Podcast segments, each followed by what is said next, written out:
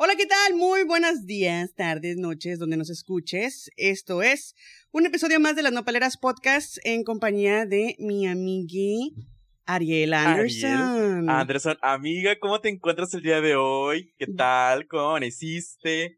Pues la verdad, andamos muy contentos, muy felices porque pues ya va a comenzar la gira. Vamos a andar por allá en la bonita Guadalajara, comenzando por ahí, luego Mexicali. Vamos a andar visitando otras ciudades por ahí donde nos escuchen todos los nopaleros de las Nopaleras Podcast. Y estoy muy contenta el día de hoy, Ariel, porque ¿qué, qué crees? ¿Qué, hermana? Cuéntamelo todo. Ya sabes que aquí en las nopaleras, pues no nomás decimos babosadas, sino también nos gusta educarnos, nos gusta, pues, este, conocer un poquito más y sobre, y sobre todo el tema que a todos nos importa y a todos nos prende bien machín. sí, hermana. Oye, pero antes, este, pues, eh, aquí quiero invitar a la gente a que escuche el podcast pasado, que es de sobre estigmas y VIH. Eh, bueno, se llama VIH y Sociedad, eh, donde contamos, este, pues, un poquito de etiquetas.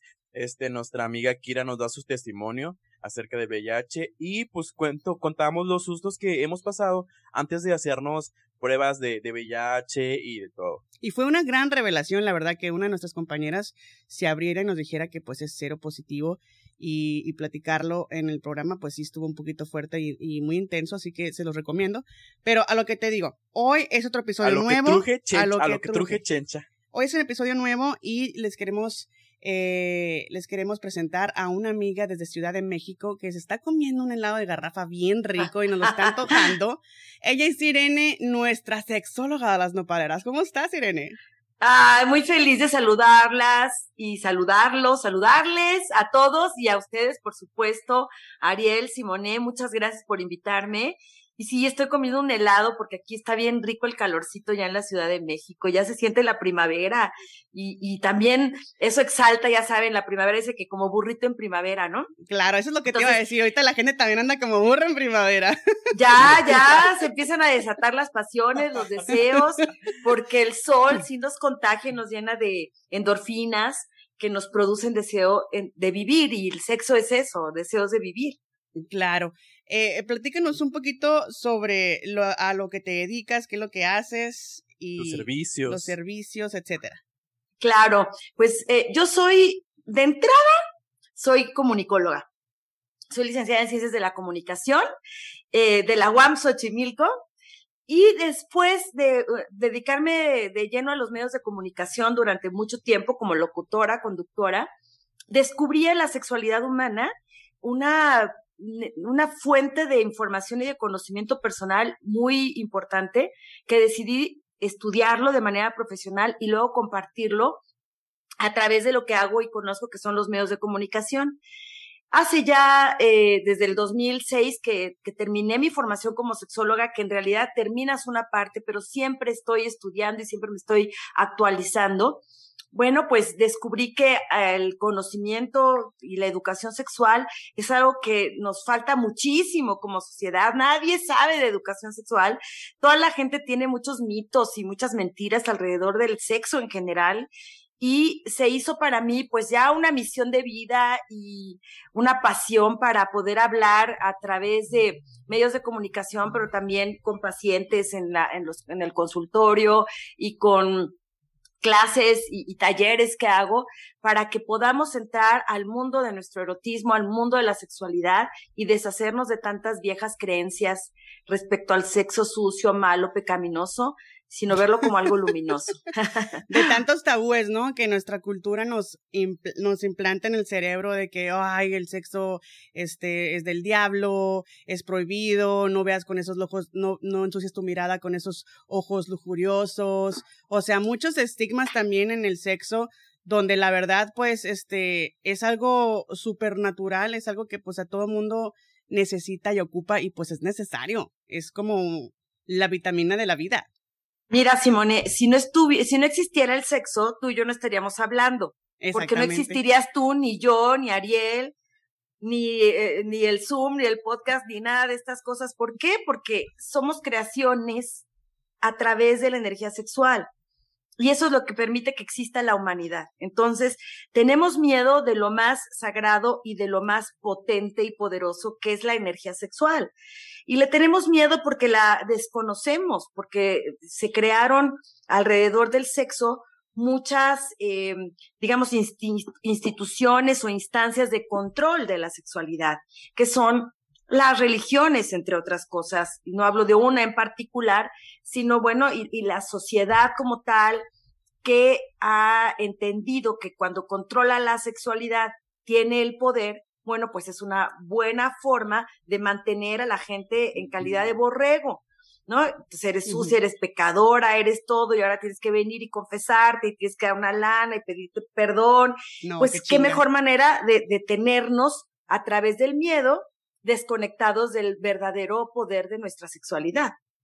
Oye, Sirene, y la verdad, muchísima gente eh, eh, nos, hizo preguntas porque levantamos una encuesta en las redes sociales y, y, Ariel es el que tiene todas las preguntas sobre, sobre lo que la gente nos ha mandado y son preguntas que dices tú, son como que muy obvias, pero realmente existe gente que no entiende, no sabe de este tipo de temas que es todo sobre el sexo. Y sí, o sea, y siento que pues hay que educarnos y para eso trajimos a, a la más experta. Bueno, a ver, la primera pregunta es, no soy capaz de encontrar el punto G. ¿Realmente existe? ¿Dónde está? Mira, antes de encontrar el punto G, y ahorita he hablado del punto G, hay que conocer todo nuestro cuerpo. Las personas no conocemos nuestro cuerpo. Las personas que tenemos vulva, sea cual sea tu identidad, las personas con vulva no ven su, su vulva, no la conocen.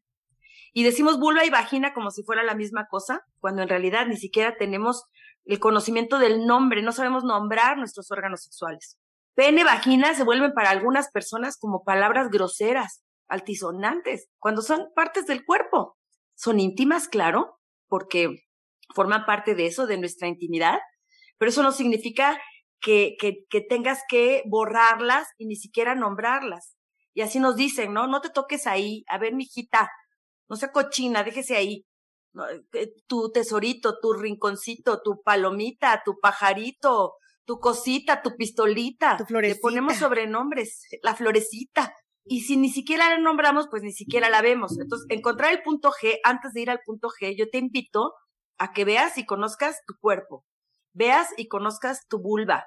Toma un espejo y mira tu clítoris, tus labios mayores y menores. Date cuenta que tienes varios orificios ahí adentro uno por donde haces pipí, porque luego mucha gente ni siquiera sabe que tenemos diferentes hoyitos con diferentes funciones. Eh, yo tenía una paciente que me decía, Irene, yo toda mi vida creí que era el mismo hoyo por donde orinábamos que por donde reglábamos. Y parece increíble, parecen, o tú decías, Simone, que pueden parecer preguntas muy obvias, pero en realidad tenemos la duda y luego no sabemos a quién preguntar. Y entonces mejor nos quedamos así en la ignorancia total. Y claro, ya si después decides pues introduce tu dedo y ve qué sientes cuando metes tu dedo en tu vagina eh, con tu mano limpia y date cuenta cómo, cómo es la sensación que tienes cuando tocas esa parte, cuál es la textura dentro de tu vagina. Y una vez que ya exploraste y conociste, bueno, pues entonces ahora busca tu punto G, que pues hay también muchas ideas entre así de mitos y realidades alrededor del punto G, y que entre otras es que no existe y que esa es una zona pues que hay que descubrir y que tiene que venir tu pareja a encontrar.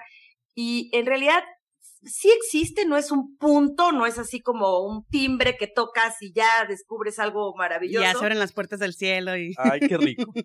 ¿no? que qué rico sería, pero no es como tal así un, un punto. Se le llama punto G, en realidad se trata de una zona G por Grafenberg, que fue el ginecólogo que descubrió, y pongo muy entre comillas, porque en realidad en culturas sexofílicas, es decir, que aman el sexo, como en las culturas de la, del Oriente Antiguo, eh, que practicaban el taoísmo o el tantra, el sexo tántrico, sabían de la existencia de esta zona dentro de la vagina de la mujer porque ellos hacían como una especie de reflexología interna vaginal y reflexología eh, peneana. Entonces, eh, ellos sabían que al tocar diferentes áreas dentro de tu vagina y en tu vulva, y así como en el pene y en tus testículos, estabas estimulando simultáneamente órganos del cuerpo Fíjate, o sea que al dar tú un masaje en determinada zona de tu vulva, de tu vagina o de tu pene, estabas estimulando también otras partes de tu cuerpo, tus riñones, tu corazón, tu hígado, tu estómago, en fin.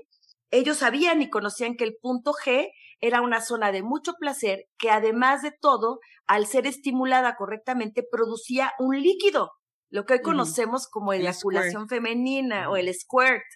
Entonces, eh, bueno, eh, los antiguos chinos lo tienen en varios escritos hace ocho mil años. O sea, esto ya se conocía. No es que el señor Grafenberg vino a descubrirlo. Simplemente, como a la sexualidad femenina se le había anulado y se le vio como algo solo para la reproducción, a nadie le importaba que el clítoris tuviera ocho mil terminales nerviosas y que la zona o punto G fuera un espacio para que la mujer sintiera un enorme placer al momento de una penetración o de una autoexploración.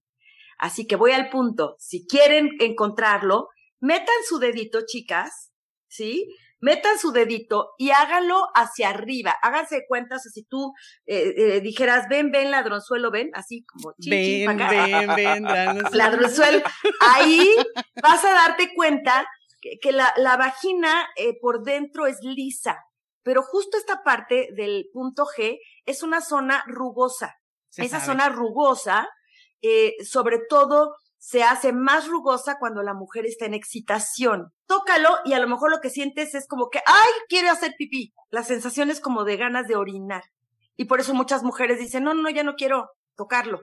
Ya no, no, no, quién sabe. Les da este, como un que- tipo de miedo, ¿no? El poder Sí. este, explotar, eyacular. Este, lo digo porque a mí me pasó y yo cuenta que yo era, era un terror. O sea, no, me voy a hacer pipí. ¿Cómo? ¿Cómo? Sí. ¿Cómo? O sea, y hasta el momento que dije ya, o sea, es algo normal, me eduqué, lo platiqué con Irene, entonces ya dije. Ah, con mi tocaya, qué bonito nombre. Tú muy bien, sí, eh, con tu tocaya. Y este, y, y me dijo que pues era algo normal, que no me debiera espantar. Entonces ya le doy vuelo al hilache, como decimos en México. Claro, y además esto es importante, que tu pareja fue comprensiva y pudo abrir también su mente para ayudarte, y, pero muchas mujeres no se atreven a preguntárselo a sus parejas, a sus compañeros o compañeras sexuales, pues cómo le digo qué oso, qué pena, este, entonces hago como que sí sé. Hoy que me estaban haciendo una entrevista en la mañana, una de las personas que habló al programa para hablar de su caso dijo que ella tenía 15 años de casada, 15 años fingiendo orgasmos que nunca había tenido. Ay, qué hueva, no, no, no.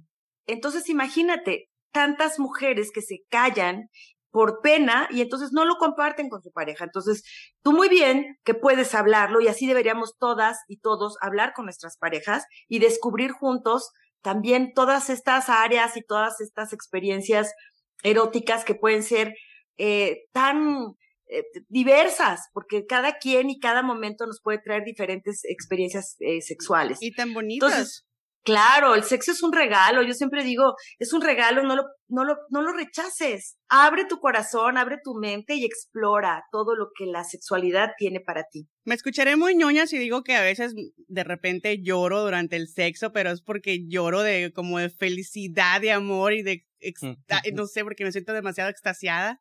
Si no, no, no te vas a ver ñoña. Yo también he llorado, Simone. También he llorado. Y muchas mujeres lloran. Las parejas de estas mujeres, sobre todo si son hombres, se sacan de onda, dicen, ay, ¿qué? ¿No te gustó? ¿Te dolió? Sí. ¿Estás enojada? Este, ¿estás pensando en tu ex? O sea, depende, ¿no? O sea, los hombres en general no entienden. ¿Por qué llora una mujer? El éxtasis te lleva a conectarte con tus emociones, se abre tu corazón. Y entonces, claro que llegan las lágrimas, eh, y esos momentos son mágicos, porque te desprendiste de tu realidad, te desconectaste de la afuera y te conectaste en el adentro. Y si estabas en conexión con tu pareja, wow, qué bonito, es una experiencia como decía este, Enrique Iglesias, este, es una experiencia religiosa. Me encanta que todo lo vas así como, el, el- le vas buscando como la canción para poder, este, darle, para entender bien, ¿no? Para expandir la mente. Ariel, otra pregunta que nos mandó Héctor Cienfuegos fue, ¿qué tan cierto es que calentarse y no venirse es malo? O sea, el, llamado dolor de huevos por calentura. Sí es cierto, sí es cierto que si un hombre eh, se queda nada más con la pura excitación y no trascendió como esa energía sexual, se queda contenida, al tiempo puede volverse lo que se conoce como blue, blue, balls, que son bolas este, azules, porque es, eh, son, son los testículos llenos de sangre y se queda ahí un dolor, puede haber dolor testicular. Ahora, esto no significa que, que tú como hombre digas, ah, no me vas a dejar así, ¿verdad?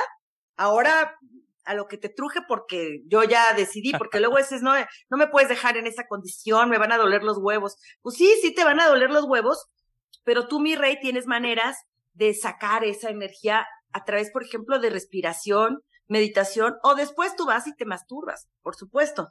Pero sí es cierto que si la energía se queda contenida y no la trascendiste, puedes tener dolor testicular, eso es cierto. Oye, Irene, y hablando justamente de hombres, ¿dónde está el punto G de los hombres? Pues está en la próstata, está en esa zona de la próstata, o sea, tiene que haber una exploración anal y quiero decirte que puede ser una experiencia igualmente placentera. Pero tú sabes, Ariel, que los hombres heterosexuales tienen muchísimo tema con el eh, asunto del sexo anal o de la penetración anal porque la relacionan o la asocian con el sexo homosexual. Y desafortunadamente el tema de la diversidad sexual, pues no a todo el mundo le entra en la cabeza que es parte de la vida y que eh, la homosexualidad ni es una enfermedad, ni es un pecado, ni se contagia, ni nada, es una condición humana. Así como igual sacaste el ojo azul o el ojo verde, pues eso ya no lo puedes modificar y forma parte de ti. Es lo mismo la orientación sexual, es algo con lo que se nace y es algo que pues finalmente lo que, de lo que trata es de que tú la reconozcas en ti y la puedas explorar. Entonces, que te vas a volver gay porque te metieron el dedo por el culo, no. Oye, me encanta, me encanta que hables sin, sin, sin, sin tampujos, sin pelos en la lengua. Es que las pues de repente sí traigo unos cuantos, pero no es el momento en que los traigo. Cuando se nos atoran en los brackets. sí, es aguas con los brackets, sí. Es, la lengüita hay que saberla ahí usar para protección o los labios. Bueno, pero no estamos Entonces, aquí sí es muy importante decir que, que, que bueno, cada quien tiene el derecho de, tener sus limitaciones, etcétera, pero el, el, la, la próstata también se le llama punto P más eh, punto P porque en realidad punto G no nada más es para asociar ese punto sensible dentro de la vagina al punto sensible dentro del hombre, pero en realidad se refiere a esta zona donde está esta glándula tan importante en la vida reproductiva de los hombres que es la próstata, que al nosotros tocarla estamos tocando este punto de estimulación muy muy placentero que incluso puede hacer que el hombre eyacule.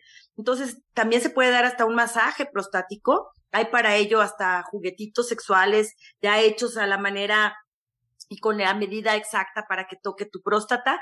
Y, eh, por supuesto, también se puede hacer con el, con el dedo o puede hacerse durante la penetración eh, con el pene, pero la manera más, digamos, específica de, de tocar el punto P es con el dedo de tu compañero o compañera, porque sí, pues es un poco difícil que uno mismo se mete el dedo, es complicado, o con un juguete sexual, y, y, puede, y puedes descubrir cosas muy ricas y no tiene nada que ver con tu orientación sexual. Ariel sí puede, porque ya vio y hizo la cara de que muy feliz de que. Entonces, si te metes el, el dedo en el, en, el, ano. Te metes el dedo en el ano, tú lo puedes hacer, aunque es un poco más complicada, ¿no? Por la posición, porque está atrás. sí, sí. Pero sí lo podrías lograr. Sin embargo, yo recomiendo ahí el uso de un juguete erótico que permita y facilite la entrada y que entonces tú ya puedas mover o que tu compañera o compañero sexual lo mueva o te digo, use eh, un dedo. Hay gente que tiene mucho tema también con introducir cosas por el ano porque hay las bacterias, la materia fecal, etcétera, etcétera. Pero bueno, si quieren, en un momento más hablamos de cómo limpiar la zona y que también existen dedales de látex. O sea, si se, puede, si se puede limpiar la cola con un papel, yo creo que sí pueden introducirse cualquier cosa por ahí. Ay, por favor, por supuesto pues que sí. Aparte, en la, el sexo, luego lo vemos como muy higiénico, luego el porno nos pone así culitos rositas y vulvas así perfectas, sin pelos en ningún lado y nada. Pero la vida real no es así. Entonces, de pronto, pues habrá ahí intercambio también de ciertos fluidos que a lo mejor no son los más agradables para nosotros, pero que forman parte de la naturaleza y de la vida de pareja. Por eso es importante que con quien estés haya confianza y haya una buena comunicación. Claro. Y pues obviamente es importante, por ejemplo, pues bañarse antes. Pero como dice Irene, o sea, el, el que tú tengas un, un aroma eh, diferente, o sea, que no sea un aroma este, de esos de, de muertito, pero, o sea, que tengas un aroma de, de, pescadito normal, o sea, eso ya sé como que, pues, este, es normal, es un ratito, al rato se bañan y ya no les va a oler, o sea, que no les dé asco, porque mucha gente hablando de esto, de, de, la higiene, les da mucho asco lo que es el sexo oral. Por lo mismo, por no probar los fluidos, por no probar o no leer este, lo que está en esas zonas eróticas. Así es, y aquí sí, fíjate que decir que sí es importante la higiene, una buena bañadita antes de que te practiquen sexo anal o sexo oral, pues vas a, la verdad es que favorece Bastante. el que la persona explore y que tú también te sientas más cómoda o cómodo. Porque puede ser que haya res, residuos de orina, ¿no? Residuos de materia fecal, del sudor del día. Entonces, bueno, sí es importante que haya higiene y que haya, eh, pues, pues, esto como en consideración de la otra persona, sí, muy importante. Eh, incluso para el sexo anal, hay duchas anales, que son como unas bombitas con las que le sacas los mocos a los bebés, un poco más grandes. También lo y se echa agua. Los famosos enem enemas. Que son enemas, en realidad. Eh, hay unos que sí se hacen así como ya lavado intestinal y bueno, que Ay, arrasas Ay, con el, todo. el Colonix, ¿no? Mentado Colonix, sí lo he visto. Ándale. Sí lo he visto. Es- Sí, es, es, ese es ya un poco extremo, pero en realidad estos, estas duchas anales o colónicos, bueno, lo que hacen es, eh, digamos, se irriga agua en la primera parte del recto, el recto es bastante largo, llega hasta el intestino, entonces, en la primera parte del recto se irriga agua y limpia, arrasa con todo. Por supuesto, siempre recomiendo que si vas a tener práctica de sexo anal, no sea después de comer y si vas a, y que, y que previamente hayas tenido una dieta ligera. Porque Claro. si no puede haber, pues, oh, flatulencias, mal olor, sensación de mucha incomodidad. Entonces, pues sí hay que hablar de eso, que sí suena un poco escatológico, pero son temas importantes para que tu experiencia sea lo más placentera posible. Luego Pregunta. se llena de Nutella el palo y así. no. Ajá, exacto. Oye, sí. O pregunta, ¿tú recomiendas la- las duchas anales y cada cuándo? Mira, eh, como te digo, no se trata de hacer, la ducha anal tiene que recorrer solo, digamos, la primera eh, parte, digamos, del, de- del recto, de unos, los primeros centímetros. Hacer como ya el colónico completo es algo delicado. A nivel terapéutico, muchos médicos incluso te, te dicen que hacer colónicos es bueno para tu hígado, para tu intestino, pero lo tiene que hacer una persona profesionalmente. Yo no recomiendo que te andes haciendo este, lavados de, intestino todos los días, ni mucho menos. Yo diría fundamentalmente, ha- hay de hecho hasta unas pastillas que se toman, que son eh, de puras plantas, para que tu materia fecal sea suave y defeques sin problema antes, ¿no? De, una relación sexual. Entonces, eh, tú puedes tomar, eh, por ejemplo, pues eh, linaza, eh, este tipo de cosas que te ayudan a tener una mejor digestión, tu juguito verde, en fin, eso yo diría fundamentalmente. Y lo que alcance tu dedito a lavar por dentro del ano, lavarlo muy bien, jabón neutro, un shampoo íntimo y con agüita suficiente. No se estén haciendo tampoco colónicos, igual que las mujeres, duchas vaginales, no por favor, porque altera el pH de nuestra vagina. Entonces, y además, al alterarla puedes tener más fácilmente infecciones, etcétera. Entonces, eh, yo diría aquí, yo voy más por tener una dieta este, sana y por lavar muy bien la parte externa, incluso lo que quepa tu dedo, porque pues va a entrar algo ahí y con eso es suficiente. Tengo a Cristian López que nos acaba de mandar una pregunta y dice, ¿cuándo puedo preocuparme por tener demasiado sexo con mi pareja?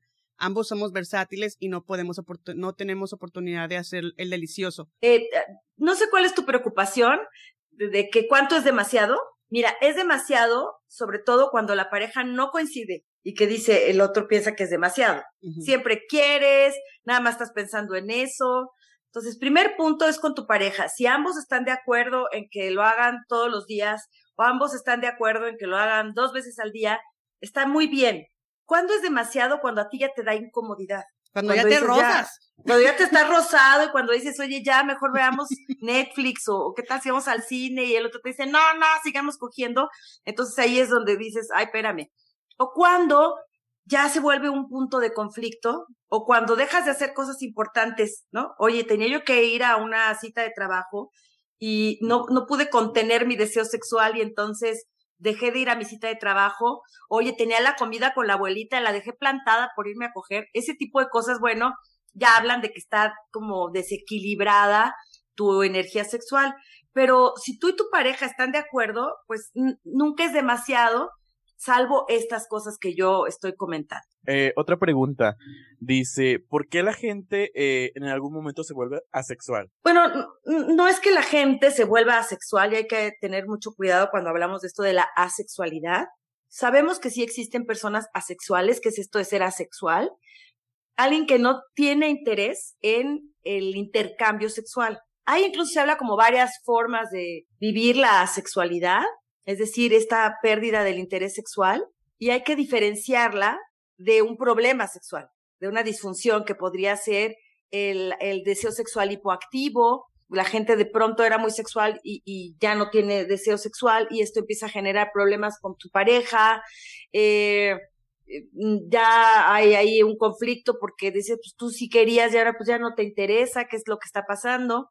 Entonces, no, no es que te vuelvas asexual, eh, la sexualidad como tal hoy se considera ya una condición más dentro de la multiplicidad de formas de vivir tu sexualidad, pero eh, hay que diferenciar, te digo, esta condición de que de pronto pierdas interés sexual. Y esto puede ser por varios factores. Hay factores orgánicos. Si estás deprimida, a lo mejor tienes una depresión crónica que, que te haga pues perder el interés en muchas cosas, entre otras el sexo. Si estás tomando antidepresivos, curiosamente muchos de los antidepresivos y ansiolíticos bajan el deseo sexual a nivel teofísico, no hay como este impulso. Puede ser también porque ya te aburriste, porque ya se volvió aburrido tu vida sexual en pareja, porque probablemente si viviste un tema, por ejemplo, de una adicción a la pornografía, la gente que ve demasiada pornografía altera su percepción real de la, de la sexualidad. ¿Y qué sucede? Que cuando ves la vida real, pues es muy aburrida. Entonces hay gente que va del extremo de ver porno y masturbarse tres veces al día y así como que la, la contraparte es perder completamente el interés sexual porque a nivel cerebral hubo un desfase de la realidad de la sexualidad. O sea, tenía una, eh, digamos, estaba hipersexualizado, había demasiado estímulo y de pronto pues nos vamos al lado opuesto que es la pérdida completa del estímulo. ¿Qué otra cosa puede hacer que, se, que, que, pierdas el interés sexual y que según tú te vuelvas asexual? Pues experiencias negativas. A lo mejor tuviste una experiencia negativa en tu vida de pareja o tuviste un abuso sexual, una violación y entonces anulas este deseo. O te sentiste muy culpable porque te la pasabas muy bien y un día alguien dijo es pecado, es sucio, qué horror y dijiste sí es cierto, entonces sabes qué, inconscientemente tú anulas ese, ese tema. Por eso es muy importante que si estás viviendo esto y no te sientes feliz con ello, porque hay gente que dice, Ay, si yo no tengo, mira, no tengo pareja y no quiero tener pareja y no me gusta el sexo y no me interesa tener sexo, pues está bien y estás feliz, pues no, no tenemos que obligar a nadie que tenga una vida sexual si no quiere. Exactamente. O no le interesa. Pero si esto te está causando incomodidad, sí es bueno pedir una ayuda profesional. ¿Quiénes somos los expertos en el tema? Las y los sexólogos.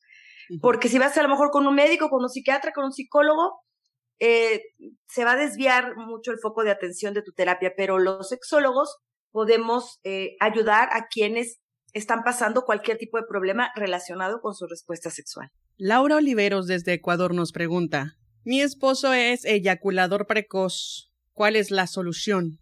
Bueno, en primer lugar, eh, la eyaculación precoz es un problema muy común en los hombres que tiene que eh, por supuesto, tratarse a nivel terapéutico.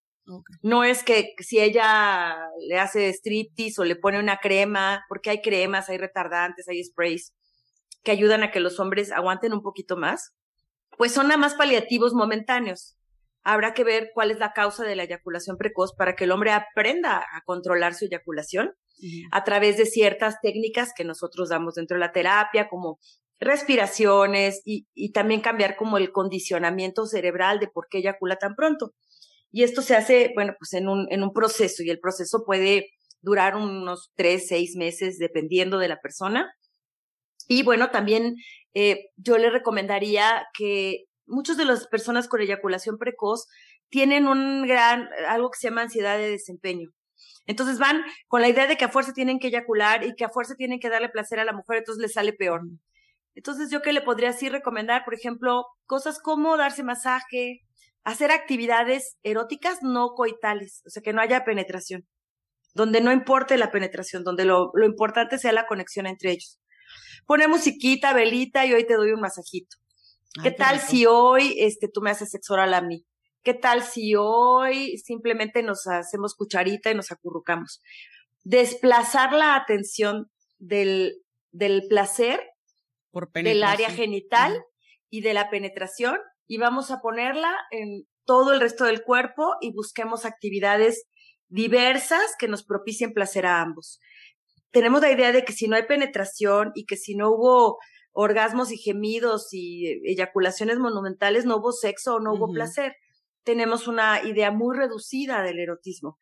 Y lo que hacemos también en terapia es ampliar el espectro de posibilidades para que una pareja o una persona sienta placer, sienta rico y se la pase muy bien. Otra pregunta aquí que nos está llegando, ¿por qué las mujeres tardan más en llegar al orgasmo? Gracias, Carmen Sánchez. Mm. Mira, por un lado, quiero decirte que hay mujeres que son, somos, rápidas para el orgasmo, la verdad, ¿eh? No, o sea, es, es también una idea de que todas las mujeres nos tardamos siglos. Yo soy así veloz. Yo sería una orgásmica precoz, ¿no? Yo así rapidito, bien estimulada, ya ves el caminito, puedo llegar bien rápido y tener varios orgasmos. Lo que pasa es que en general, también, eh, si tú llegas directo a la penetración, recuerda que la penetración, pues es solo una forma eh, necesaria estrictamente para la reproducción. ¿Qué quiero decir con esto? Que la reproducción pues es solo una parte de la sexualidad, no es el único fin. El propósito máximo de la sexualidad es el vínculo, es el, el, el internalizar también tus sensaciones, el, el, autoconocimiento y el conocimiento del otro. El, el, tema aquí es que no, no, no tenemos que centrar todo como en esta obligación ¿no? De siempre una penetración, siempre los mil orgasmos. Estamos de alguna manera centralizando todo en que tiene que ocurrir en la penetración y las mujeres tenemos nuestro órgano sexual más eh, sensible fuera, e, en la vulva, específicamente en el clítoris. Entonces muchas mujeres necesitan estimulación en el clítoris y además las mujeres sí necesitamos como el espacio para ponernos en el mood. Un hombre tiene una erección y de inmediato quiere penetrar. Las mujeres decimos, espérame, espérame, pues veme dando masajito, háblame bonito, echémonos la copita. Y él ya así está de, ah, ya quiero, ya quiero. Y algunos incluso quieren porque dicen, se me va a bajar. Algunos de mis pacientes me dicen, es que sabes que si yo no penetro luego, luego se me baja. Tienen un pésimo entrenamiento de que yo tengo excitación y quiero entrar. Y eso se puede arreglar en terapia, ¿verdad? Totalmente. Y Simone, ¿qué nos dijeron a las mujeres? Tú tienes que darte a desear, no aflojes a la primera. No lo sueltes rapidito. No lo sueltes rapidito. también es un entrenamiento social, no solo es físico. También nuestro entrenamiento social nos dice una parte de nuestra mente, no, pues espérate, despacito, poco a poco. Lento, lento. Lento, lento. Entonces, si hay una parte social, hay una parte biológica, y bueno, eh, también a veces lo que sucede es que no llegamos al punto correcto para la estimulación. Y entonces muchas veces la mujer se tarda porque no, no llega a través de la pura penetración. Y no, yo creo que, que, yo creo que también, perdón, la mayoría de las mujeres nos preocupamos mucho en dar placer en vez de preocuparnos en recibir el placer, en disfrutar la, la compañía de, eh, eh del otro, eh, tu, la forma en que tú te tocas, en la forma en que están compenetrados los dos. Yo creo que ese es el miedo también de las personas de que se, se tardan mucho en el orgasmo porque, o sea, están concentradas en darle placer al otro y que se venga, que se venga. Están concentradas, tienes toda la razón, Simone. Eh, las mujeres en general están muy, bueno, o están queriendo que el otro se la pase muy bien, o están en otra cosa ya estoy bien gorda. Seguro me está viendo la celulitis. No, la chichi caída no le va a gustar. Ay, tenía yo que ir a pagar el gas, qué horror. Sí soy. Ay, los niños no se irán a despertar. ¿Qué van a decir los vecinos? No, no, no debo gemir. Si tú te desconectas, ya valiste. Entonces, claro, te puedes tardar siglos porque no estás ahí viviendo el aquí y el ahora o la culpa. Ay, una mujer decente no haría estas cosas. ¿No? ¿Qué diría el padre de la iglesia? ¿Qué diría mi abuelita? Soy una puta de lo peor. O sea, todo eso sí. Puta pero católica. Ajá, no, sí, hay muchas de esas. La verdad que, que es, es una de las preocupaciones que nosotros las mujeres, no sé si a los hombres también les dé, eh, pero por ejemplo, en nuestro caso sí, de que nos preocupamos por cualquier cosita o si vemos la mosca y se para una pinche mosca en la pared, ¿qué hace la mosca? Y el otro ya está a punto de venirse, se viene y a uno termina todo emputado porque pues el otro pues no, no, se, no la complaciera. Pero pues si no está concentrada en el acto, pues como chingados. Claro, y si el otro además es eyaculador precoz, como el caso anterior, y tú no le dices nada y él cree que a lo mejor está haciéndolo muy bien, un chincuas, tortillas, papas, no te estimuló todo tu cuerpo y se acabó la fiesta, pues sí te quedas muy encabronada, frustrada. Y al otro día, bueno, pues ni siquiera le hablas, ¿no? dice, pero oye, pero después de la noche pasional que tuvimos ayer, pues la tendrías tú, güey, porque yo, mira aquí, ¿no? Estoy con mis ganas, eh, arañando las paredes. Que, que creo que es importante el jugueteo, ¿no? El faje, el cachondeo, que metas un dedo aquí, que metas un dedo allá. Que uses el juguetito y que acá. chupar por aquí, chupar por allá. Claro, claro. Eh, el, yo les digo que la, que hacer el amor es como cuando preparas un platillo. O sea, le tienes que buscar ingredientes y hoy lo haces y dices, ay, le voy a poner un poquito de pimienta y clavo. Y al otro dices, no, ahora le voy a poner algo de laurel. ¿Y qué tal si con cilantro? A lo mejor es el mismo platillo, pero si tú le das variedad, y ahora lo voy a cocer al vapor y mañana lo meto al horno y al otro día lo hago frito, pero entonces también le traigo un nuevo ingrediente. Y luego decimos, es que hoy no hago ese platillo, y nada más nos echamos el postre. O qué tal si nos quedamos nada más en la entrada. Ay, Irene, yo soy muy basta para cocinar. ¿Verdad? Pues así, Simone, eh, Irene va a tener mucha chamba, entonces seguro. Porque Sí, yo siempre comparo. Además, eh, eh, uno cuando, además se habla de apetito sexual. ¿Te fijas cómo hay una analogía? Claro. dice apetito sexual. Tengo mucha hambre. se habla del apetito, no, nos dicen apetito de otra cosa, ¿no? En ningún otro acto este, humano más que el apetito sexual. De comer, nos hablamos, ah, se habla del apetito sexual. Nunca he oído así de apetito intelectual. Bueno, podríamos hacer ese, ese término, pero no, no, no está en, la, en lo coloquial. Digamos que sí, hay como un hambre con, y hay que, hay que satisfacer esa hambre, pero, eh, pero hay varias maneras de hacerlo. O sea, yo puedo llegar y comer cualquier cosa a toda velocidad para quitarme el, saciar el apetito inmediato, o puedo meterme desde cocinar delicioso, poner una mesa bonita, poner música, velitas, y luego comer poco a poco, saboreando, oliendo, ¿no? Dices, a ver, ¿a qué huele este, este platillo? Ay, y luego ya lo, primero una probadita, ¿a qué sabe? ¿Qué ingredientes tiene? Así deberíamos de hacer el amor, así deberíamos de estar con la pareja, así probar, oler, o sea, usar cada uno de los sentidos, el de la vista, oído, olfato, gusto, tacto. Y, y generalmente vamos con prisa a hacer lo mismo a la misma hora, en el mismo lugar, por el mismo canal, en la misma posición. Y, eso pues, aburre. Y e, te hartas, así como te puedes empalagar de un platillo, de estar comiendo lo mismo todo el tiempo y ya lo aborreces, yo creo que pues puedes llegar a aborrecer a tu pareja porque estás probando lo mismo y lo mismo y lo mismo. Claro, ¿cuánta gente dice, ya, ya, ya, ya viene a lo mismo, ya, por favor, que se vaya? Es más, déjame, eh, eh, me duele la cabeza, ¿no? Que dicen, eh, ay, este, tengo, y, y bueno, vemos parejas con el telefonito celular ahí y a lo mejor esa es la mejor manera de poner barrera para no ir a un acto sexual que ya sabemos de qué trata y que ya no es tan satisfactorio. Tenemos una preguntita aquí que nos acaba de llegar que es acerca sobre pues eh, los tríos y todo ese rollo. Tengo una fantasía sexual sobre un trío en pareja y con un desconocido. ¿Cómo se lo puedo plantear a mi pareja para poder este, cumplir mi fantasía sexual? Bueno, mira, hablemos de dos cosas.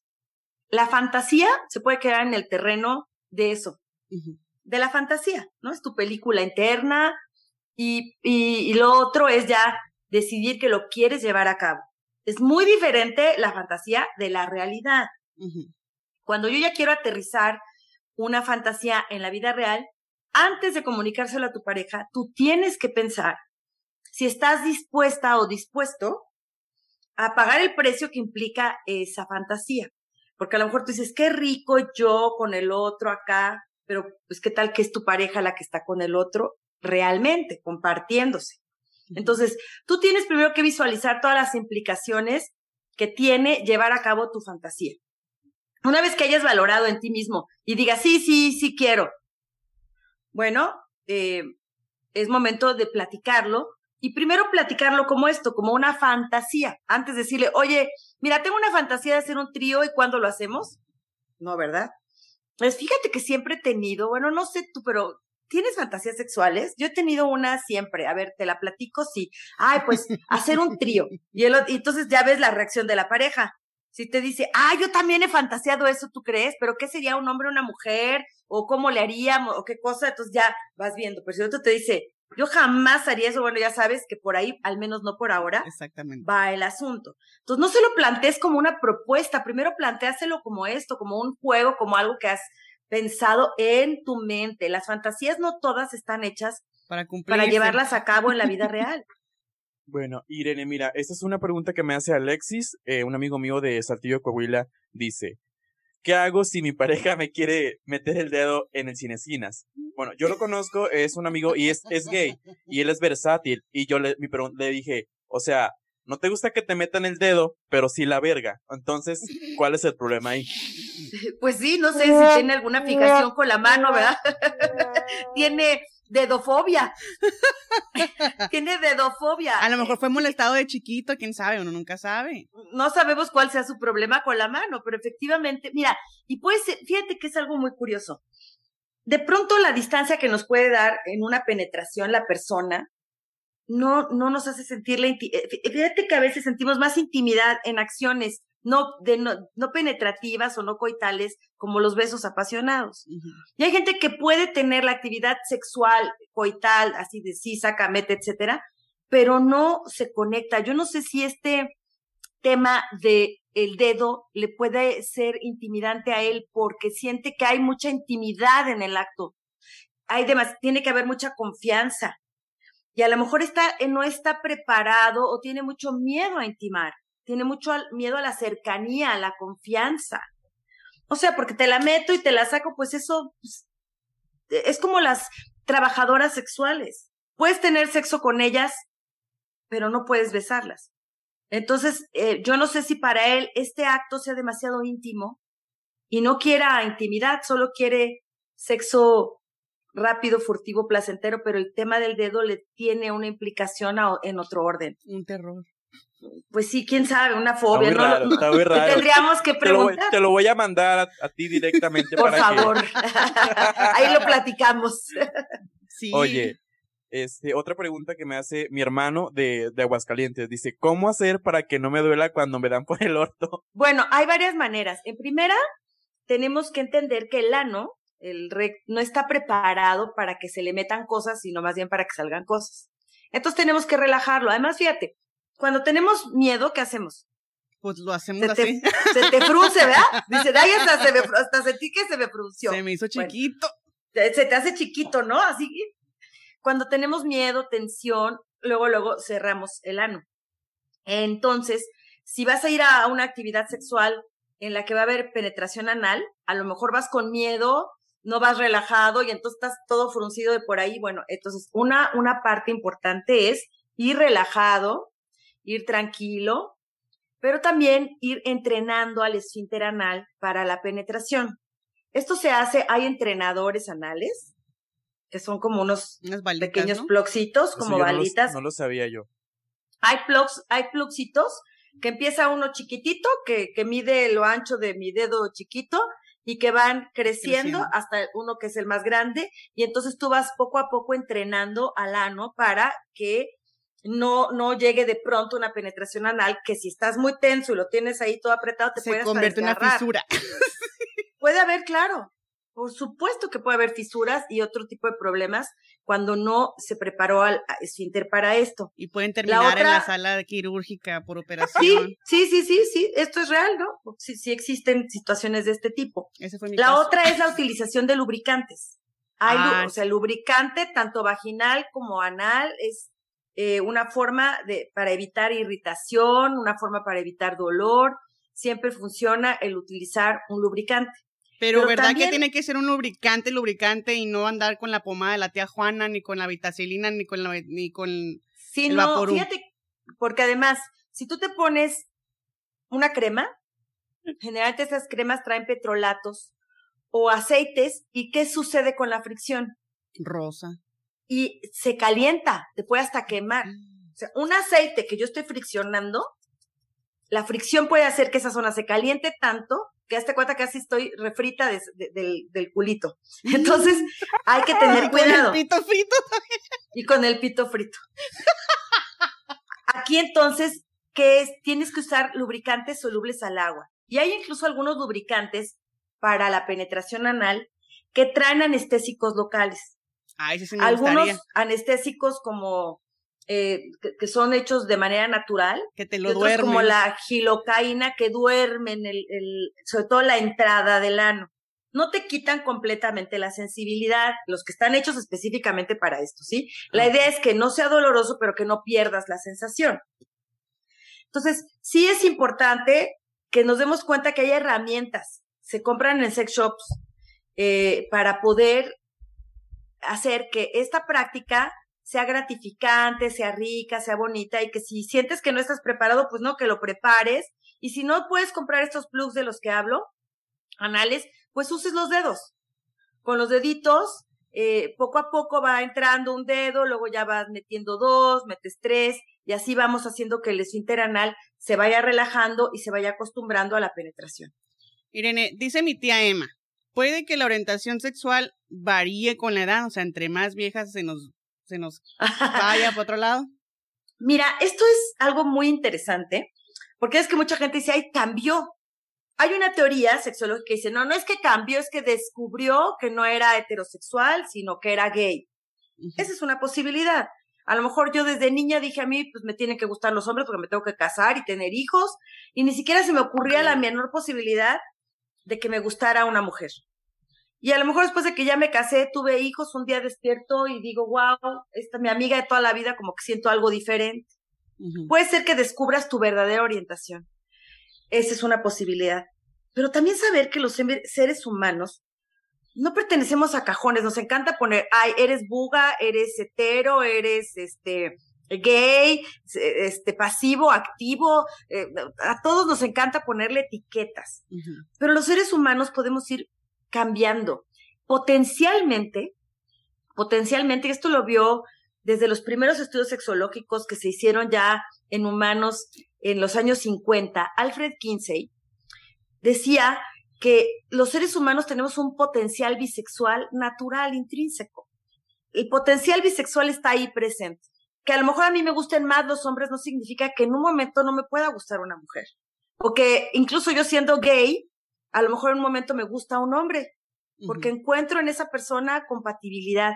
Y tal vez después de haber vivido mucho tiempo y de haber probado muchos hombres, un día digo, oye, pues, ¿por qué no probar con una mujer? Estoy dispuesta.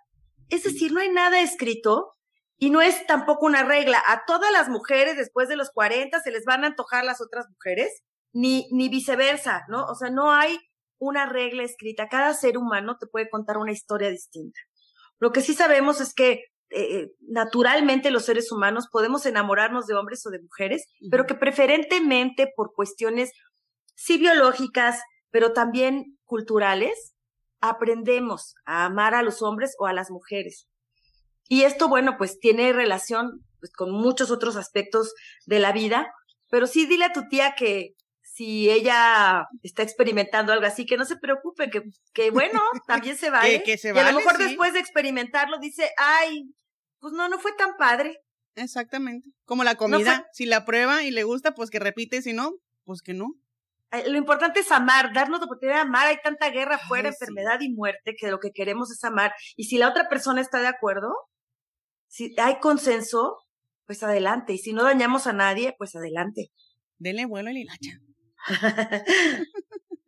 Irene, una pregunta, ya creo que es la última. Dice, dice Roberto Pérez, ¿Es normal tener solo orgasmos clitorianos? ¿Es normal? A lo, mejor es, pregunta de su novia, no sé, pero ¿es normal tener solo orgasmos clitorianos? Es más, eh, mira, nos choca lo normal y anormal en sexología, no nos gusta la palabra normal, porque entonces, si esto es normal, lo otro es lo anormal y no nos gustan las anormalidades, todo forma parte de, la, de las múltiples eh, posibilidades en el amplio mundo del erotismo y la sexualidad. Pero es bastante común, más común de lo que imaginan, que las mujeres tengan, no tengan orgasmos en penetración y sí, solo sí, durante la estimulación del clítoris. Que su novia tiene, o sea, que siente que no, la, que no lo complace, que la complace, perdón, porque cuando hay penetración no se viene, tiene que a fuerza hacer estimulación de clítoris. Sí, es, es lo más común. Digamos que la mayoría de las mujeres funcionamos de esa manera.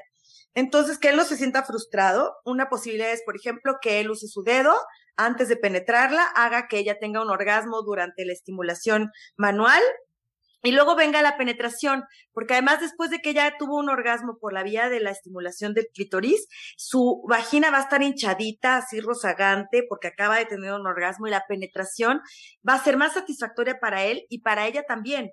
Entonces puede ser que incluso pueda desencadenarle ya orgasmos a través de la penetración después de que él la estimuló correctamente. Entonces, ahí eh, los hombres tienen esta idea de que tienen que lograr que ella tenga orgasmos a través de su pene.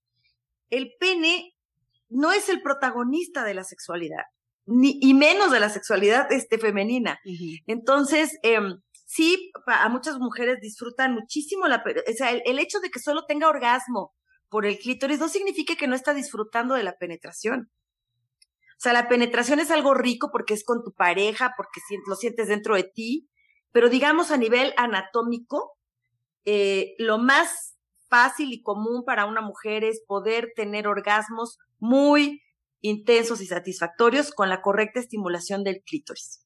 Pues muchísimas gracias, Irene. Fue un placer tenerte en este episodio.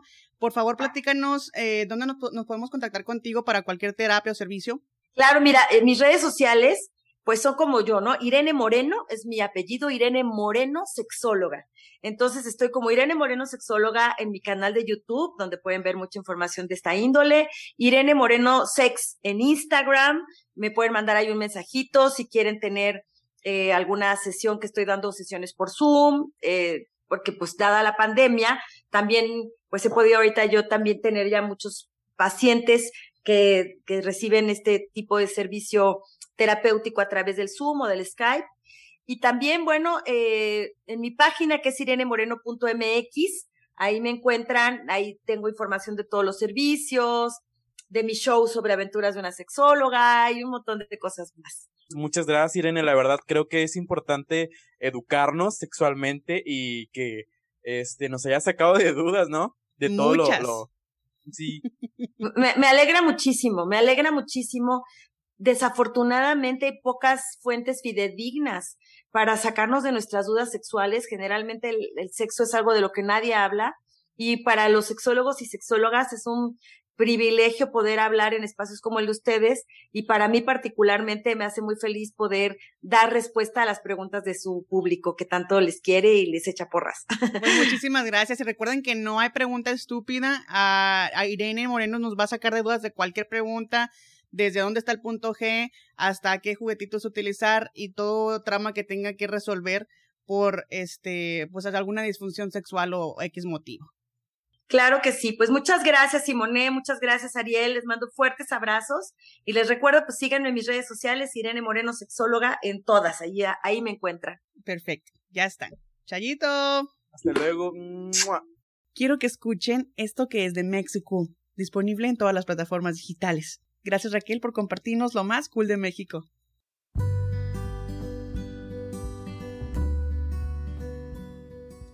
Hola, hola, soy Raquel de Mexicool. Gracias por estarme dando unos minutos de su día. Les prometo que el refrán que van a escuchar a continuación y la interpretación les va a ayudar mucho en esta vida, tanto para crecimiento personal como para pues relacionarnos con los demás. El refrán es, al nopal lo van a ver solo cuando tiene tunas. Este refrán, que es muy popular, significa que pues en realidad es una burla, ¿no? Hacia aquellas personas que solo se acercan a alguien más cuando tienen la necesidad o van a pedirle un favor en específico, em, esperando justamente algo de la otra persona. Es decir, es algo muy interesado. ¿Por qué? Y el día de hoy la explicación va al revés. El nopal es este cactus. Para todos los que nos están escuchando de otros países, un cactus lo pueden buscar. Y después de la temporada de lluvias en México, pasando julio más o menos, agosto, septiembre, pues es la etapa más top en la que pues se producen demasiadas tunas. La tuna es algo dulce, que es la fruta o el fruto del cactus, de esta cactácea que es el nopal. Entonces a lo largo del año es como que pues a lo mejor el nopal no resulta algo tan interesante y sobre todo porque tiene espinas. Entonces acercarse a un nopal, pues con qué objeto, si no fuera como para cortarlos, luego quitarles las espinas, pelarlos, cocinarlos, pero al final pues no deja de ser pues algo regular, que aunque es un manjar el nopal, pues sigue siendo una verdura. Y en cambio la tuna es el dulce fruto de este cactus. Lo que quiere decir es que muchas personas se olvidan de los demás y se acuerdan de ellos en el momento en el que necesitan algo de los otros. En el momento en el que provechosamente buscan a los demás cuando el resto del año, el resto de los días, no los buscaron. Entonces, pues hagamos conciencia cuándo solamente vamos a buscar nopales con tunas y cuándo nosotros, o sea, alguien se acerca a nosotros a pedirnos un favor y pues saber identificar a estas personas. Si está en nuestras manos ayudar y si quieren, adelante. Pero pues esta es la naturaleza humana, ¿no? Tenemos total decisión en lo que hagamos. Tampoco está mal que se acerque, ¿no? La gente al nopal solo cuando tiene tunas porque pues qué delicia y qué rico y qué bueno, ¿no? Pero pues hay que llevárnosla con más calma, no solo tomar ventaja de los demás cuando les está yendo bien y tampoco pues mm, dejar de ayudar solo porque pensamos que alguien nos busca por eso o también sí, si también no quieres ayudar a alguien porque sabes que es una petición convenenciera y quieren abusar de ti, pues bueno, también se vale decir hasta dónde, ¿no? Y eso es asertividad y pues no pasa nada, a seguir viviendo y a seguir poniendo atención. Hay que, pues, compartir las alegrías de la vida en medio de todo este caos. Que estén muy bien y recuerden, al nopal lo van a ver solo cuando tiene tunas. Gracias.